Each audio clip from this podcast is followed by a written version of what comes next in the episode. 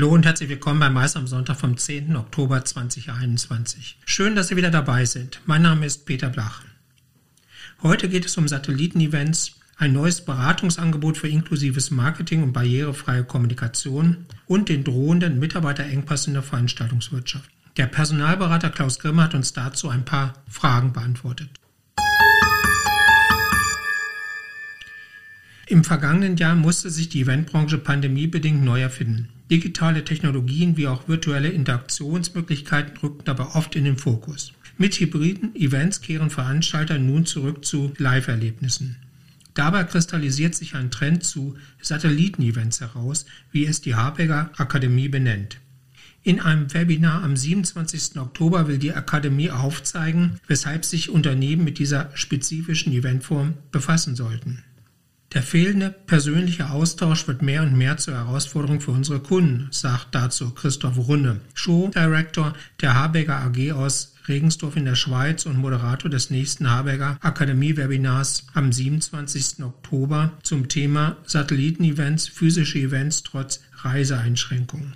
Das Markenerlebnis von Unternehmen lebe von physischen Begegnungen, haptischen Wahrnehmungen und Emotionen. Dennoch führt die weiter angespannte Covid-19-Situation dazu, dass physischen Eventformaten noch mit einer gewissen Unsicherheit begegnet wird. Wechselnde Reisebestimmungen und behördliche Vorgaben machen eine Planung für die Verantwortlichen schwierig. Die Lösung könnten Satellitenevents sein, bei denen sich eine Veranstaltung auf multiple Veranstaltungsorte verteilt. Dabei werden alle Standorte miteinander vernetzt, beispielsweise durch übergreifende Programmpunkte. Das hat den Vorteil, dass Unternehmen ihre Inhalte standortspezifisch auf die anwesende Zielgruppe ausrichten können und dennoch Teil eines umfassenden gemeinsamen Events sind.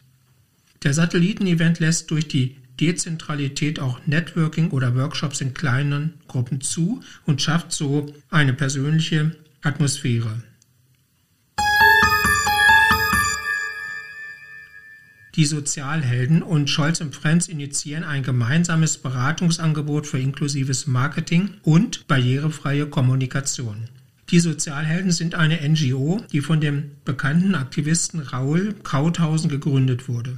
Scholz Friends bringt in die Partnerschaft die Erfahrung als eine der größten Kreativ- und Kommunikationsagenturen im Lande ein. Hintergrund Rund 8 Millionen Menschen in Deutschland haben eine Behinderung. Dennoch sei der barrierefreie Zugang zu Produkten, Dienstleistungen und Arbeitsumfeldern immer noch eine Seltenheit, teilt die Agentur mit. Als relevante Zielgruppe würden Menschen mit Behinderung von Unternehmen und Werbetreibenden oft unterschätzt. Das Beratungsangebot gliedert sich in die Bereiche Employees, Brand und Business. Erste Projekte haben die Partner bereits für die Bayersdorf AG sowie für die Bundesagentur für Arbeit realisiert.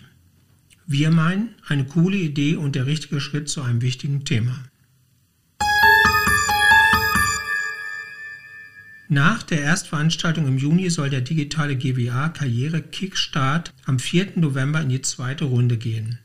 Studierende aller Fachrichtungen von Hochschulen und Universitäten aus ganz Deutschland sind dazu eingeladen, sich über das Arbeiten in Agenturen und mögliche Jobeinstiege zu informieren. In kurzer Zeit erhalten Sie dabei vielfältige Einblicke in die Branche, die Berufsbilder, Tätigkeiten und Auftraggeber von Agenturen.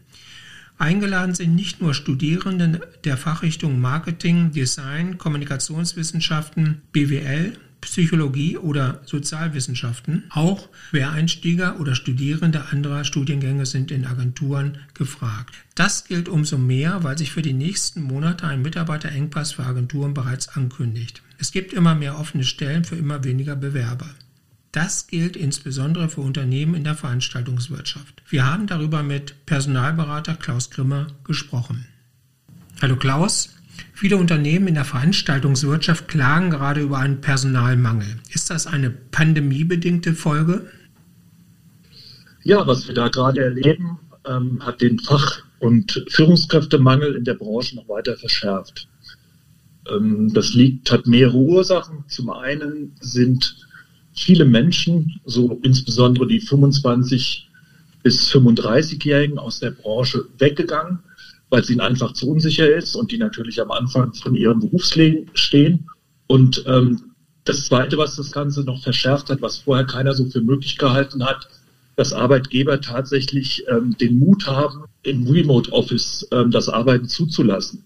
Und ähm, was auf der einen Seite schön ist, ist natürlich für den Arbeitnehmer jetzt noch besser geworden, weil er dadurch sich ähm, den Arbeitgeber aussuchen kann, den er wirklich cool und gut findet. Das bedeutet, wenn jemand im Garmisch-Partenkirchen sitzt, dann kann er für jemanden arbeiten in Hamburg oder in Berlin und München. Und der Arbeitgeber ist wiederum nicht davon abhängig, den Bestqualifizierten aus der Stadt zu haben, wo er wirklich seinen Arbeitssitz hat.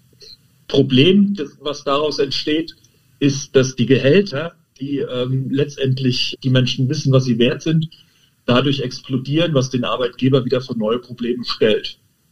Gibt es ein spezielles Marktsegment in der Eventbranche, in der dieser Mitarbeitermangel besonders ausgeprägt ist? Und wann wird sich diese Situation wieder beruhigen?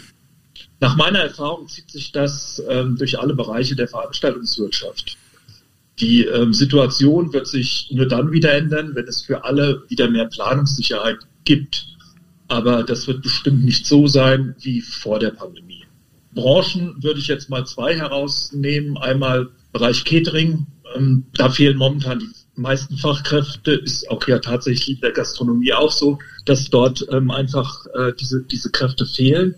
Und im Messebau ähm, verspürt man auch einen extremen Wandel, weil ähm, der klassische Messebau wird auch nicht mehr so sein wie vorher. Das bedeutet, die handwerklichen äh, Mitarbeiter werden gehen und Messebauunternehmen suchen eigentlich jetzt genau auch die Menschen, die in Agenturen arbeiten, weil sie sich auch in der Zeit der Krise, weil sie gelernt haben, sich umzustellen und auch jetzt eben nicht nur eben den 3D-Messestand irgendwo hinzubauen, sondern diese Formate auch digital anzubieten.